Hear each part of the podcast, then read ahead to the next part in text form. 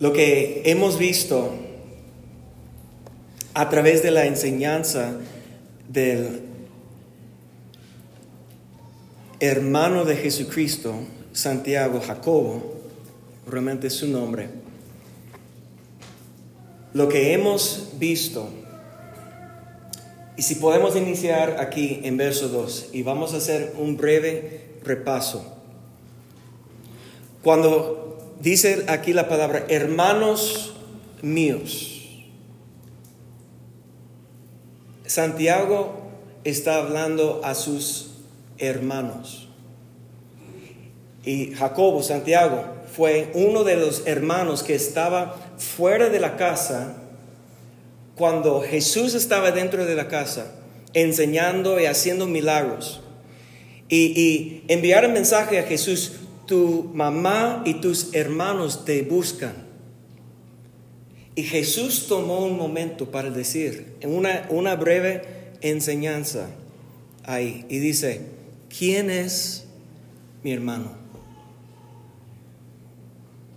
Porque en este momento la, la, Biblia dice que sus hermanos, Santiago Jacobo, no le reconoció como Señor, como hijo de Dios, era su hermano. Y Jesús pregunta a la audiencia, la, la gente que estaban ahí, ¿quién es mi hermano?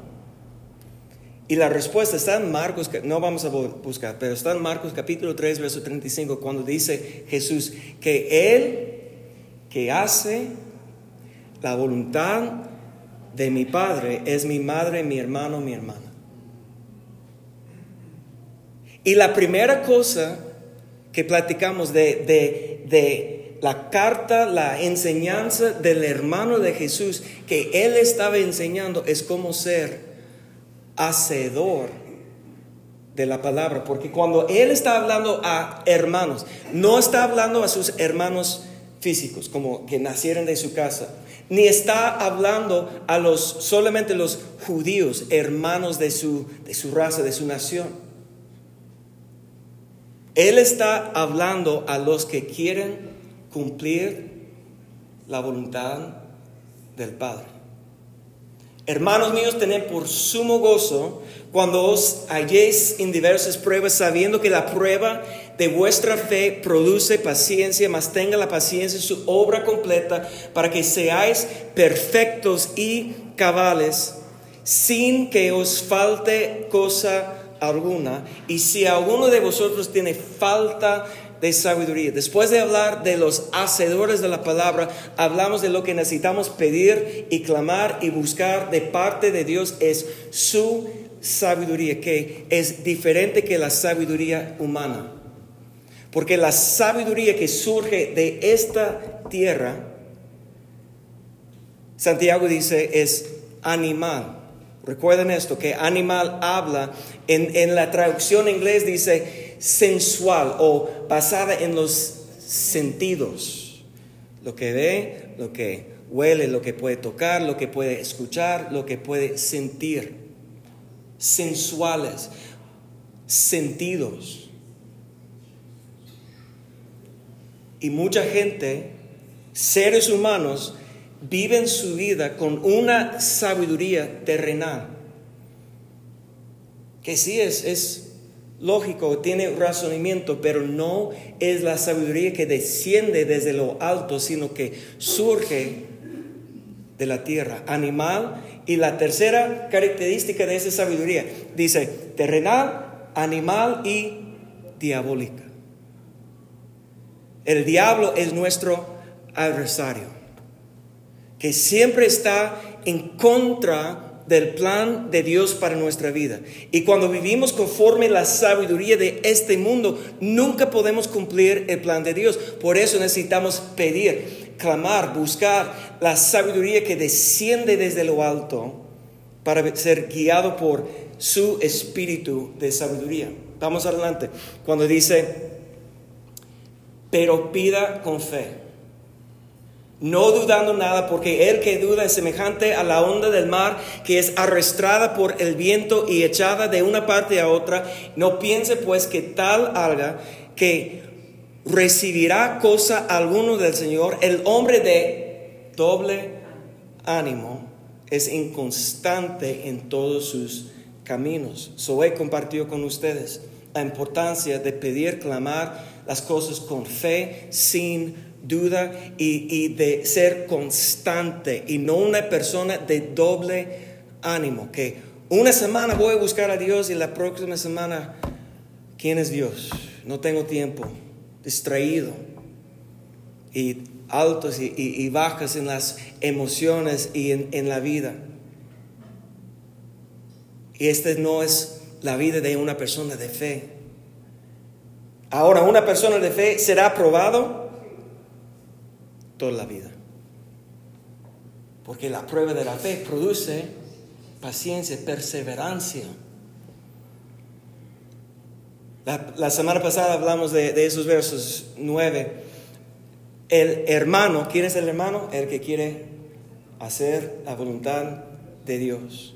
El hermano que es de humilde condición gloriece en su exaltación, pero el que es rico en su humillación, porque él pasará como la flor de la hierba, porque cuando sale el sol con calor abrasador, la hierba se seca, su flor se cae y parece su hermosa apariencia y también se marchirá, marchitará el rico en todos sus negocios, sus empresas.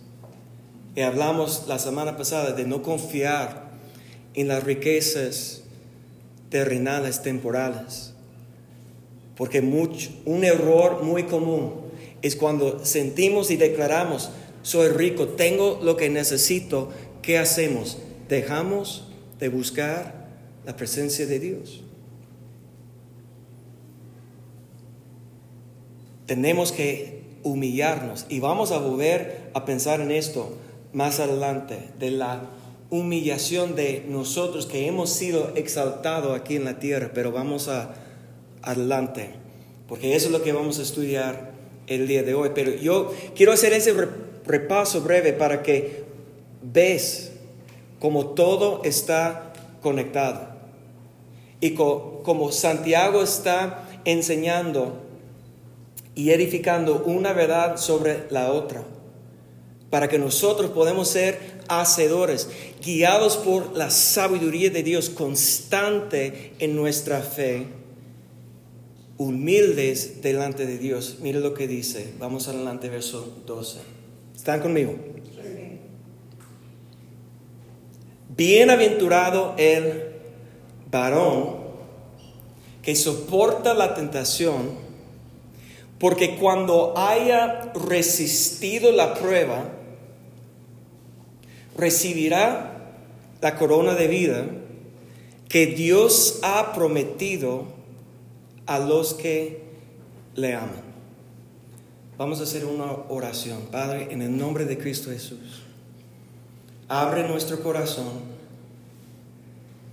para recibir el espíritu de tu palabra para ser guiado por tu espíritu y hacedores de tu palabra. En el nombre de Cristo Jesús. Amén. Hermano habla de la persona que quiere, que tiene un deseo de hacer la voluntad de Dios. Pero en, este verso Santiago Jacobo, el hermano de Jesús, ahora está usando una palabra distinta, no está hablando a hermanos, dice aquí, bienaventurado el varón. Ahora, en la vida natural hay como cuatro etapas que podemos marcar en la vida. Nacimos como bebé y cuando estamos creciendo somos niños y pasamos 12, 13 años, ahora somos jóvenes que tenemos que ya aprender de tomar responsabilidad. Entendemos que el bebé, ¿qué puede ser por sí mismo? Nada, depende 100% de lo que está cuidando a su vida y enseñándole a comunicar, respondiendo a sus um, llantos. Cuando está clamando y, llorando y todo eso, que alguien tiene que reconocer qué necesita en este momento, porque el bebé no puede ser nada por sí mismo, ¿verdad? Pero el niño está, está siendo instruido en el camino. Ahora el niño tenemos que enseñarle con disciplina y con paciencia, con muchas cosas, no se rebelde, porque eh, eh, los niños quieren hacer, obedecer, sí o no como quieren, no, el niño quiere hacer lo que quieres hacer, ¿verdad? Esa es la naturaleza del niño. O ustedes fueron diferentes que los gringos, no sé. E, es, es, lo mismo en la cultura, ¿verdad? Que los niños quieren hacer lo que quieren hacer. Es normal, es natural. Tienen que ser instruidos. Entonces, esa es la segunda etapa cuando ahora estamos enseñándoles, estamos dando ley a los niños y con barra, que estamos diciendo que si no obedezcas va a haber una consecuencia, pero todo esto es para enseñarles que en la vida real tus acciones tienen consecuencias. El niño no puede razonar todo eso, entonces por eso, bueno, está en contra de lo que enseña en la sociedad hoy en día, pero la Biblia, que tiene la sabiduría de Dios, dice que si no estás disciplinando su hijo, odies su hijo. Es la traducción en, inglés. Dice lo mismo en, español, aborreces. aborreces. Bueno, en la palabra, en, en inglés dice odias. Es una palabra fuerte, ¿no? Si falta disciplina con tus hijos, es como odies a tus hijos. Piénsalo así. Entonces tenemos que tomar tiempo cuando son niños, instruirlos en la ley y, enseñarles sobre las consecuencias de sus acciones. Pero ya entra la siguiente etapa, la tercera etapa de juventud. Los judíos a los 13 años hagan una celebración que se llama Bar, si es hijo, Bar Mitzvah, para las niñas, bat mitzvah. Bar es hebreo por hijo, bat es hebreo por hija. Mitzvah es la palabra ley. Está haciendo una transferencia los papás a los hijos a los 13 años con esa celebración. Ahora yo no soy responsable por tus acciones. A los 13 años, la cultura de los judíos están enseñando a los hijos. Ya tenías 13 años yo instruyéndote, dándole la, la, ley, enseñándote qué hacer y qué no hacer. Ahora, a partir de los 13 años, la responsabilidad de tus acciones son tuyas no viven fuera de la casa, no pueden ellos hacer una decisión que yo voy a salir o que yo voy a casarme o que yo voy a servir en el ejército hasta los 20 años, pero de entre, entre 13 y 20 es una etapa de la vida bajo la guianza de sus padres, tomando responsabilidad por sus acciones y hasta los 20 años son considerados adultos. El niño, hombre. A los 20 años. Lamentablemente hoy en día en nuestra sociedad estamos esperando hasta los 30, a veces 40 para, para declarar que ya soy hombre independiente, cuando la cultura de los antiguos tiempos de los judíos era a los 20 años que ya salte de mi casa, vive su vida ya tienes responsabilidad de, proveer hogar y trabajo y todo eso. Yo creo que un hombre, y yo estaba enseñando eso en, en Procura a los hombres, un hombre debe tomar responsabilidad por sí mismo, lo más pronto que puede. Pero vemos las cuatro etapas de la vida niño, bebé, perdón, bebé, niño, joven, adulto. Entendemos que todo eso tiene su contraparte en el espíritu. Porque alguien que recibe la palabra de Dios con gozo y haga una declaración que Jesús, voy a sujetar mi vida a Jesús y por su gracia somos salvos y Dios nos haga una criatura nueva, totalmente transformados y nacimos de nuevo, pero iniciamos nuestra vida espiritual como recién nacido, la palabra de Santiago, de Pedro, Pedro perdón, recién nacido. Y deseamos la leche de la palabra. Y tenemos que ser instruidos. Y debemos pasar a la siguiente etapa como niño. Y Pablo habla de los niños que todavía están luchando y hay contiendas y hay pecado en su vida. Primero de Corintios habla a una iglesia que está al nivel de niño. Dice, quiero hablarles como si son sabios, pero no son. Tengo que hablarles como son niños. Ahora, es Juan que nos enseña que hijitos, jóvenes y padres, porque haga él una, una distinción entre el niño y el joven. Hemos estudiado esto anteriormente, entonces no vamos a buscarlo, pero está en 1 de Juan capítulo 2 versos 12 al 14, en donde dice Santiago esas tres distinciones de, de hijitos, de jóvenes y padres. El joven, ¿quién es? Al que ha vencido al mundo, al que está venciendo su carne, que está conociendo el Padre al otro nivel. Y lo que necesitamos entender cuando dice aquí, bienaventurado al varón, esto es el cuarto nivel de elevación espiritual. Nacimos recién nacido bebé, niño, joven que está venciendo la carne, está venciendo el maligno, está venciendo al mundo, según de Juan. Ahora llegamos al nivel varón. El varón es el hombre perfecto. Eso no quiere decir que nunca ha hecho un error. Está hablando de elevación, que ya es maduro ya es espiritual. Ahora ya puede ser, es guiado por el Espíritu de Dios y no está siendo guiado por sus emociones, sus sentimientos, su razonamiento. Está guiado por el Espíritu. ¿Están conmigo? Entonces mira, ¿quién es bienaventurado? ¿Al bebé? ¿Al hijo? ¿Al joven? ¿O quién? a varón. Y eso es lo que necesitamos entender, porque bienaventurado, me gustó como el apóstol Darío una vez nos enseñó, la palabra bienaventurada.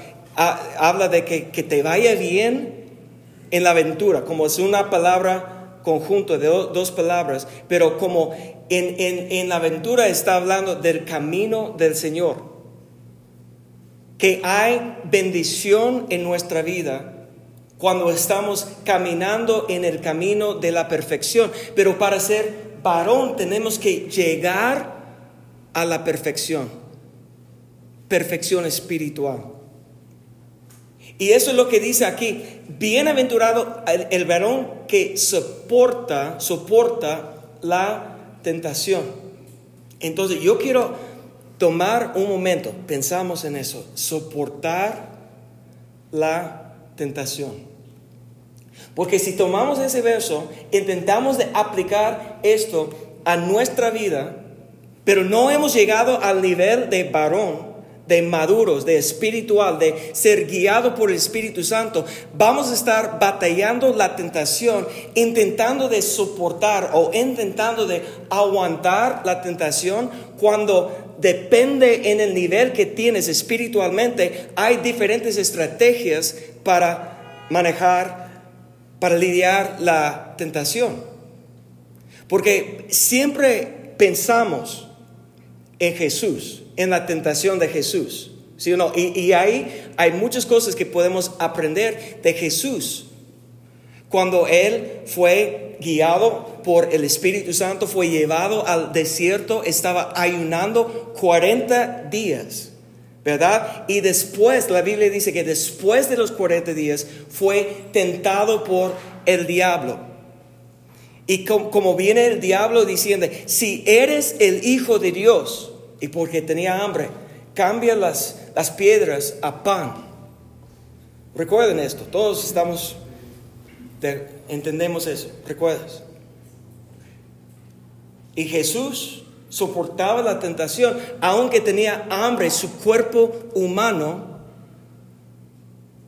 no usaba el poder de Dios para suplir una necesidad física.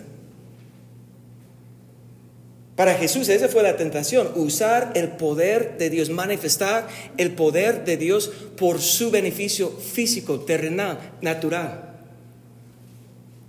La segunda tentación, si eres el Hijo de Dios,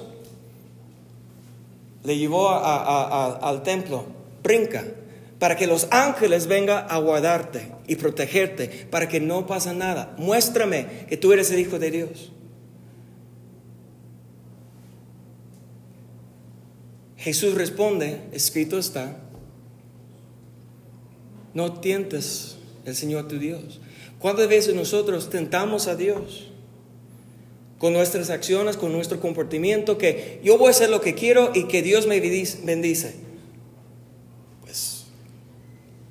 un hombre maduro,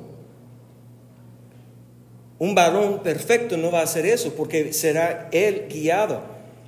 Y si es necesario porque estás siguiendo la voz del Espíritu, Dios te va a proteger. Pero cuando ya estás haciendo lo que tú quieres, Dios no tiene ninguna obligación enviar sus ángeles para traer una protección sobrenatural. Por eso pasan muchas cosas en nuestra vida, porque no andamos en el camino del Señor y vivimos con las consecuencias de nuestras decisiones. Y no vivimos bajo las alas del Altísimo. No tenemos la protección de Dios porque hemos salido de su camino, tentando a Dios. Pero Jesús soportaba la tentación. Escrito está. La tercera, pues eh, eh, ah, Satanás, el diablo, está mostrándole todos los reinos y las riquezas del mundo prácticamente diciendo, no tienes que morir en la cruz, si está, solamente inclinas, adoras a mí y te doy todos los reinos.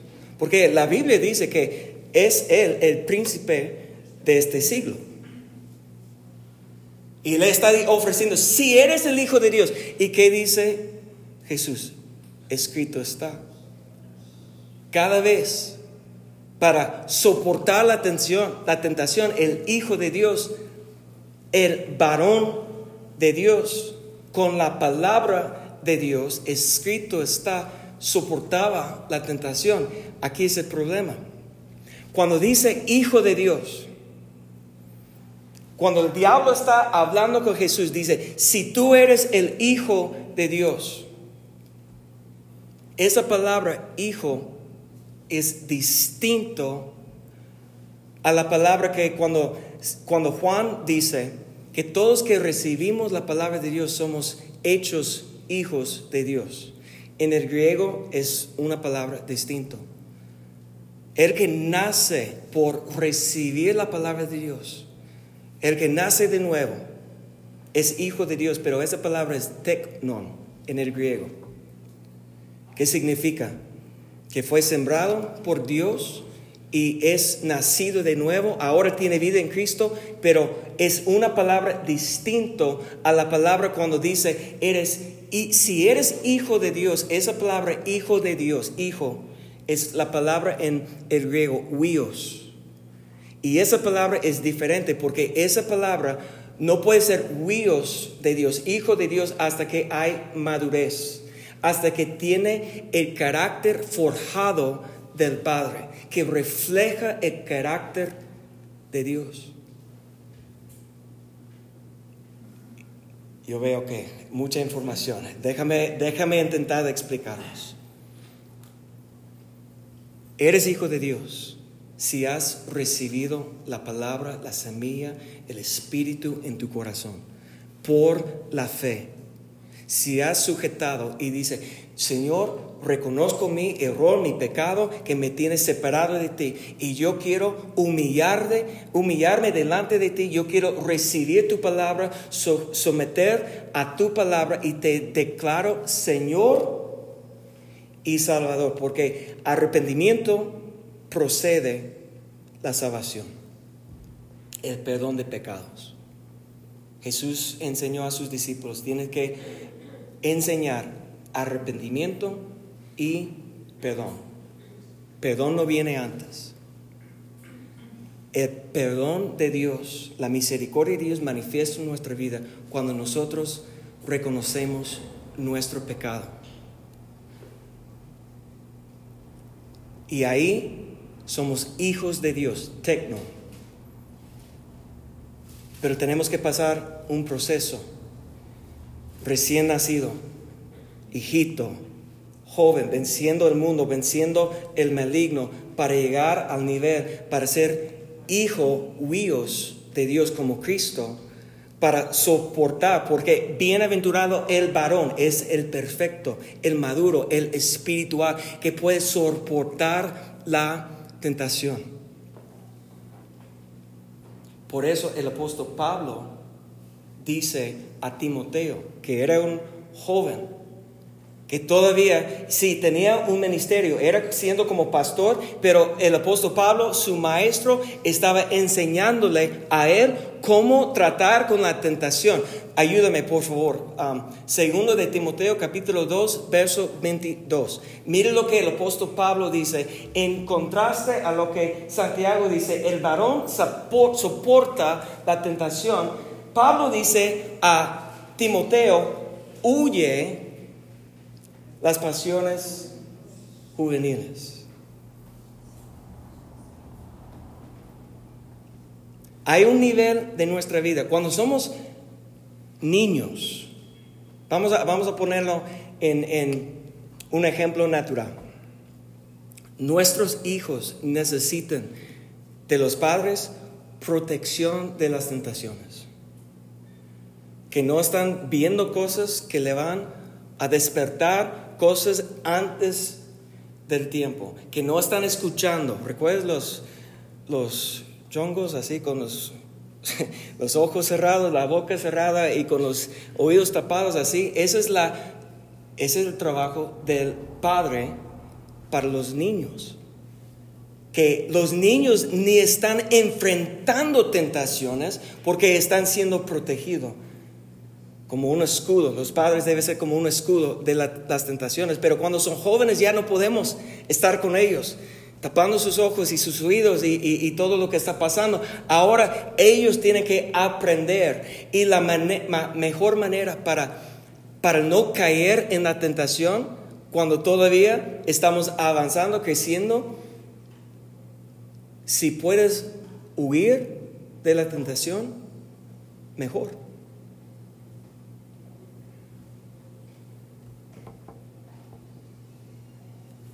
Un ejemplo terrenal. Cada año una amiga del norte nos trae, ¿cómo dice los cookies? Coyotas. Y me encanta eso, porque tiene cajeta adentro, está como frito así, una galleta con cajeta adentro. Y yo no puedo soportar la tentación. No puedo. E, e, eso es algo que la única manera que yo puedo vencer esa tentación, tirarlo en la basura o, ponerlo afuera, porque para mí tengo que huir la tentación en este, todavía es, es una debilidad. Si me explico, como es mejor para mí no comprarlo en la tienda, porque si está en la casa lo voy a comer. Entonces yo tengo que huir la tentación. Yo no, ella puede comprar cosas y se echa a perder después de meses que no toca sus dulces que le gusta y, yo no, porque si está en la casa lo voy a comer. ¿Para qué lo compro si no lo voy a comer? Si me explico, yo tengo que usar esa en, en este área de mi vida débil de la naturaleza humana, no que huir la tentación. Pero con las tentaciones que tienes, si no puedes soportar, según Pablo, es mejor huir de la tentación que soportar, porque es el varón, el maduro, que puede soportar la tentación. Tenemos mucha misericordia y gracia por los recién nacidos en Cristo, van a, van a tener cosas que Dios está revelando y limpiando. Y, una de las razones que no hablamos de, muchas cosas que otras iglesias van a estar nombrando pecados del púlpito que no lo hago mucho. ¿Por qué? Porque si alguien está recién nacido o alguien está buscando a Dios, que alguien no está fuerte, no puede vivir en la misma manera que yo después de 45 años puedo vivir, siendo instruido en la palabra. ¿Sí me explico? Yo no puedo tener la misma, y ni Dios tiene las mismas expectativas de alguien que apenas está buscando a Dios, que alguien que tiene años supuestamente siendo, siendo instruido y y discipulado y todo eso.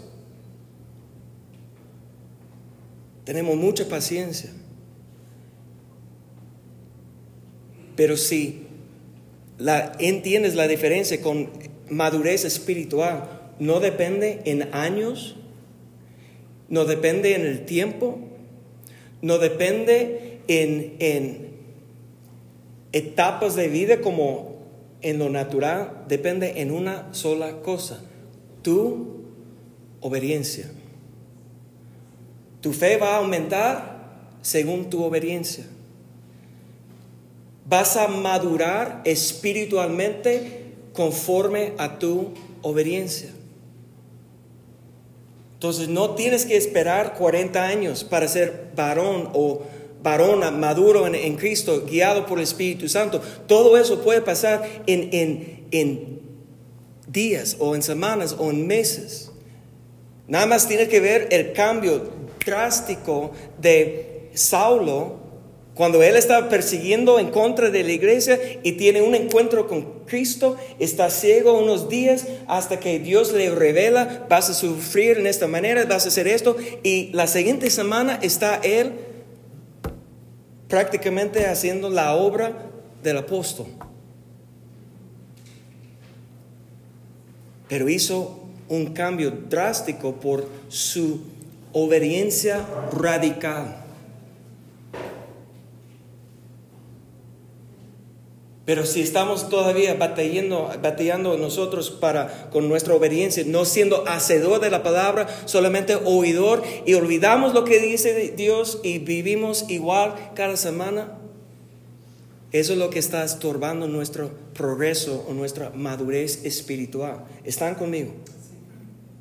Entonces, te recomiendo, necesitamos reconocer, según la tentación de Cristo, cuando somos más vulnerables a la tentación. Jesús fue tentado después de 40 días ayunando. Estaba él aislado y cansado. Escúcheme bien, si quieres soportar o quieres vencer la tentación, necesitas ser parte de la familia de Dios. Necesitas tener amigos, amistades, gente a tu alrededor buscando de apoyarte en todos momentos débiles, en momentos de tentación, en momentos que sientes, porque te prometo, el momento que estás aislado, viene el diablo ¿En dónde están? Nadie está contigo. Nadie quiere hacer la voluntad de Dios. ¿Por qué estás intentando? Tú sabes que te vas a fracasar. Todas las mentiras del enemigo. ¿Tú crees que tú eres hijo, hija de Dios? Mira cómo hablaste. Mira cómo comportaste.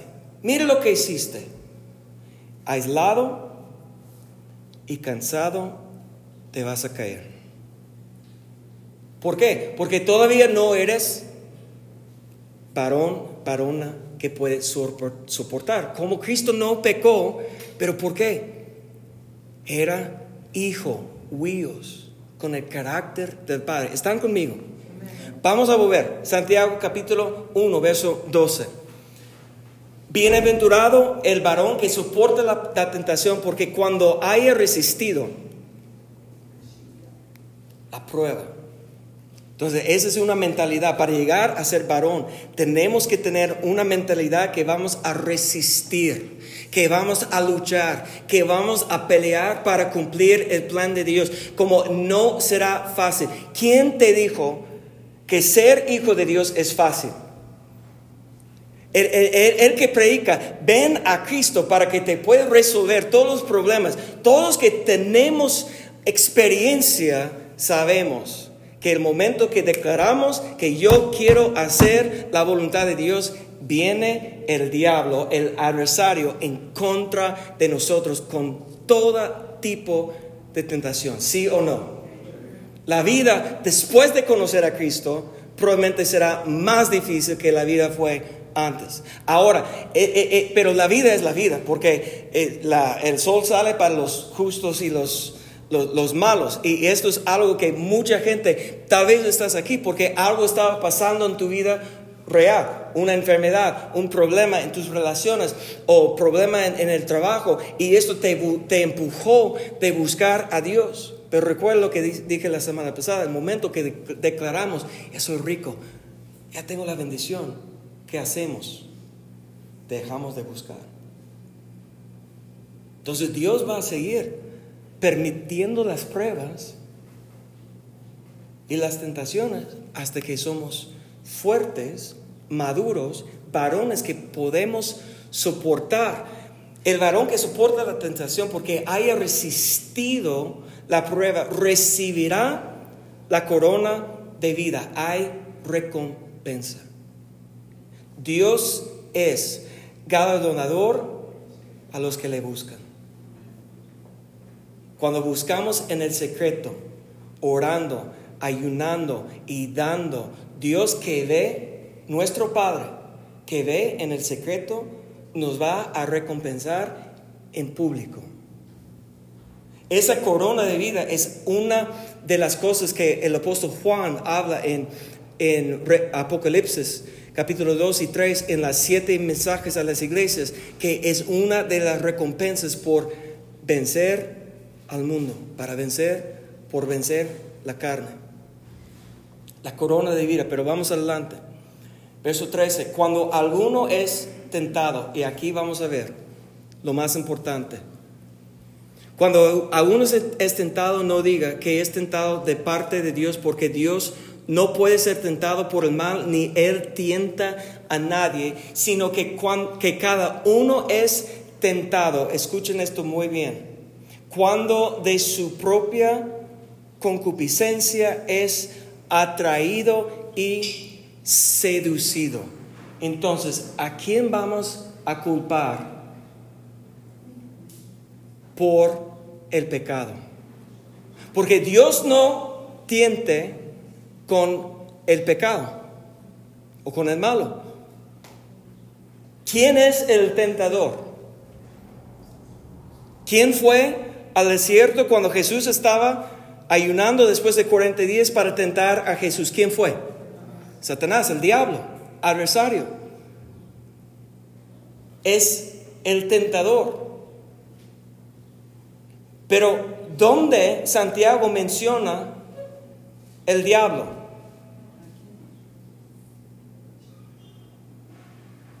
No dice cuando el tentador está seduciendo a nosotros a, dejar a Dios, ¿qué dice? Por su propia concupiscencia. Entonces, ¿entiendes eso? Que la clave principal para vencer la tentación es no te dejas la presencia de Dios.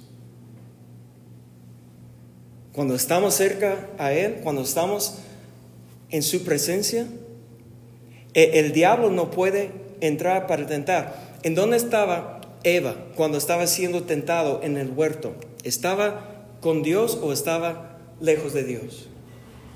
Porque dice todo eso, está en capítulo 3 de Génesis, ve que Dios vino en la tarde, en la tarde a buscarles.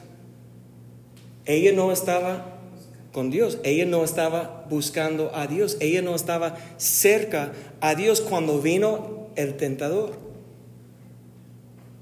Y todo lo que el serpiente le ofreció era su concupiscencia, sus pasiones, sus deseos que ella tenía en su carne.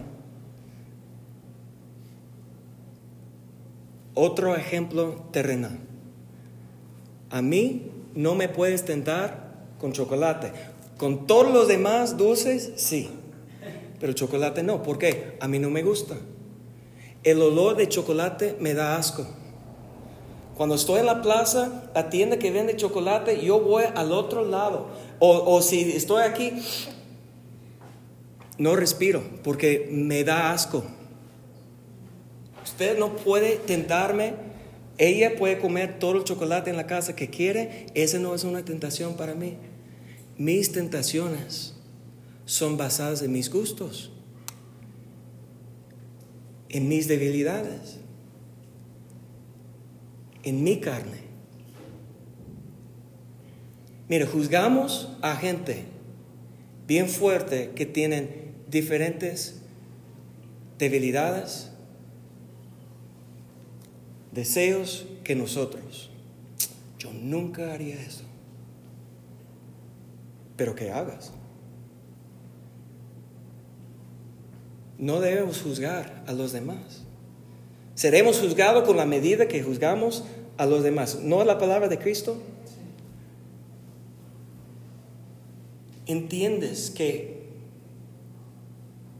la tentación viene a nuestra vida conforme a nuestros deseos, nuestras pasiones, nuestra concupiscencia.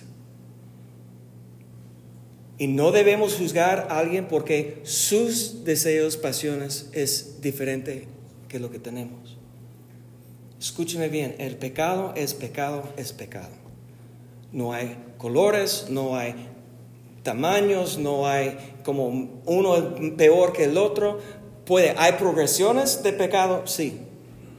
Pero ¿cuál pecado nos va a enviar al infierno? Pues si lees en Gálatas o en Corintios que, que hasta el rencor o celos, que no serán parte del reino de Dios. El pecado es no creer la palabra de Dios, no confiar que Dios nos puede transformar y nos puede librar del pecado. Y esto va a manifestar en cada vida en una manera diferente. El pecado, vamos a usar esa definición. ¿Qué es el pecado? Hacer lo que yo quiero en lugar de hacer lo que Dios quiere. ¿Cómo Jesús venció la tentación? Tres veces escrito está. La única cosa que te puede mostrar qué es el pecado para ti es la palabra de Dios. No te compares con alguien más. Ah, yo no hago lo que Él haga, entonces no tengo pecado. No, tú tienes que conocer qué es el pecado, porque depende en lo que Dios tiene para ti para hacer. En, Romanos, mira, para, para, poner, en Romanos Pablo dice que algunos están celebrando en el domingo y otros el sábado. El sábado es conforme la ley, pero otros el domingo. Y dice que no importa si lo estás haciendo conforme la convicción que Dios ha puesto en tu espíritu. Ahora, si quieres platicar conmigo, si es pecado o no, bueno, eso viene del conocimiento de bien y mal y, y la verdad, ni necesitas el espíritu realmente para distinguir entre bien y mal, porque está parte del ser humano. Ahora, podemos justificar a todo. Pero si quieres saber qué es el plan de Dios para tu vida, esa es revelación de Dios por medio de su palabra. Y la clave es para quedar cerca de Dios, porque no es el diablo que tiene la culpa si estamos cayendo en la tentación. Es nuestra propia concupiscencia, nuestro propio deseo, nuestra propia pasión. Porque mira lo que dice aquí, verso 15. Entonces, la concupiscencia, después que hay concebido, da a luz el pecado, el pecado siendo consumado, da a luz a la muerte, hermanos Mire lo que dice el verso 16. Amados hermanos, todos que quieren hacer la voluntad de Dios. Dijo, bienaventurado el varón, el maduro, que soporta la, eh, tentación. Pero aquí está volviendo a la palabra hermanos. ¿Quieres hacer la voluntad de Dios? No erráis, no seas engañado, no te engañes a ti mismo. ¿Entiendes el proceso de la tentación? Es así. Tu deseo, tu pasión terrenal carnal te ha atraído fuera de la presencia de Dios y ahí entra el tentador, sembrando en tu corazón conforme a tus deseos y tus pasiones, tus debilidades. Pero la tentación no entró tu corazón hasta que saliste de la presencia de Dios. No culpamos al diablo. Él solamente está haciendo su función. Tentarnos. Tenemos que tomar responsabilidad. Y Santiago tiene la respuesta en capítulo 4, verso 1. ¿De dónde vienen las guerras y los pleitos entre vosotros? Mira, entre vosotros está dentro de nosotros. Todo lo que está pasando en nuestra vida surge del corazón, surge desde adentro. No es de vuestras pasiones ahí. Mi pasión, mi deseo es el, el, el, um, el inicio del pecado las cuales combaten entre vuestros miembros. Es cuando decimos que yo quiero hacer la voluntad de Dios, pero no puedo que lo que quiero no hago. ¿Por qué? Porque no he alcanzado a crucificar, a hacer morir las pasiones y deseos de mi carne. Hay una guerra dentro de mi cuerpo. Codiciáis y no tenéis, matáis y ardéis de envidia y no podéis alcanzar, combatís y lucháis, pero no tenéis lo que deseáis porque no pedís, pedís y no recibís, porque pedís mal para gastar en vuestros pleitos, hay tres cosas que tenemos que reconocer, que son nuestras pasiones, nuestros deseos y nuestros deleites que nos tiene separado de Dios. Somos el problema. Nosotros, no es el diablo, no es la sociedad, no es el mundo, no es cualquier otra cosa. Si no estamos cumpliendo el plan de Dios, tenemos que tomar responsabilidad.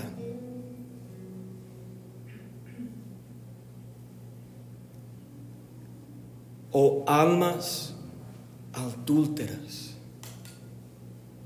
que hemos rompido el pacto con Dios. Estamos buscando satisfacer nuestra vida fuera de la relación de Dios, fuera de la obediencia de su plan. Buscamos nosotros de cumplir nuestros deseos fuera del plan de Dios y la Biblia nos llama adúlteras almas adúlteras. ¿No sabes que la amistad del mundo es enemistad contra Dios? Volvemos a ser Dios nuestro enemigo si vivimos conforme el plan, sistema del mundo. Amistad con el mundo nos hace enemigo de Dios.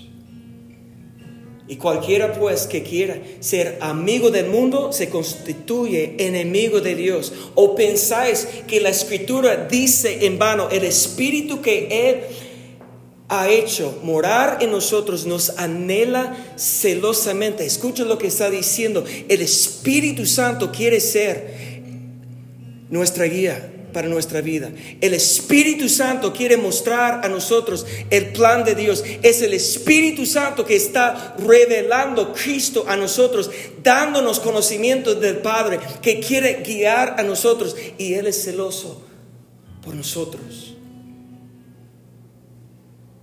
Pero si tenemos amistad con el mundo, ¿qué hace el Espíritu Santo? Espera Él no va a imponer su voluntad en nuestra vida. Él espera hasta que, mire lo que dice. Él da mayor gracia, Dios da gracia, pero ¿a quién? Por esto dice, Dios resiste a los soberbios y da gracia a los humildes. En este día, en este momento, si estás aquí, el Espíritu de Dios está moviendo en tu corazón, hablándote, es porque quiere mostrarte que lo que te tiene separado de Dios es tu soberbia, diciendo que yo puedo hacer lo que yo quiero cuando quiero, y yo voy a volver, a Dios, o yo voy a buscar a Dios cuando yo quiero. Escúcheme bien, para ser parte del plan de Dios. Tienes que humillarse delante de Dios. Tienes que someter. Mire lo que dice verso 7 sometemos, someteos pues a Dios. Si quieres cumplir el plan de Dios, primer paso, sujetamos. No puede ser tu Salvador si no es tu Señor. Dios no Jesús no será Salvador si no es primero Señor, Rey de tu vida. Al que está sentado en el trono es lo que vamos a, a cantar. Porque esto es cuestión de quién tiene el lugar en el trono de tu corazón. ¿Tu voluntad? lo que tú quieres o Jesús. Como el Señor, cada palabra que sale de su boca es ley. Tenemos que hacer Jesús, someter a Jesús como Señor para que sea nuestro Salvador. Someteos pues a Dios resistir al diablo. Es la segunda cosa. Y cuando viene el diablo, al momento que decimos, te rindo a ti, Señor, viene el diablo para probarnos, para tentarnos.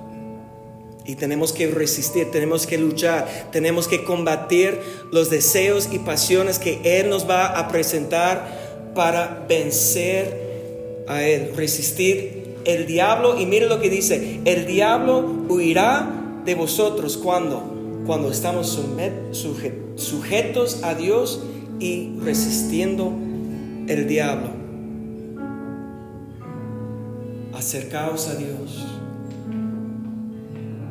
Tenemos que quedarnos cerca porque el diablo no puede tentarnos cuando estamos en la presencia de Dios es cuando salimos, estamos atraídos y seducidos. Acercaos a Dios y Él se acercará a vosotros, pecadores. Limpiad las manos y vosotros los de doble ánimo, purificad vuestros corazones, afligidos y lamentad y llorad. Vuestra risa se convierta en lloro y vuestro gozo en tristeza.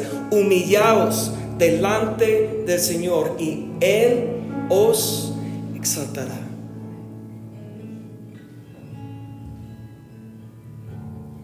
la bendición de Dios comienza con la decisión que yo voy a humillarme en la presencia de Dios. Yo voy a exaltar a Cristo al trono de mi corazón. Yo me bajo del trono, mis deseos, mis pasiones, mi pecado lo voy a hacer morir, crucificarlo en la cruz juntamente con Cristo, para que Cristo sea mi rey, mi Señor, sentado, exaltado en el trono de mi corazón para cumplir su voluntad. Póngase de pie.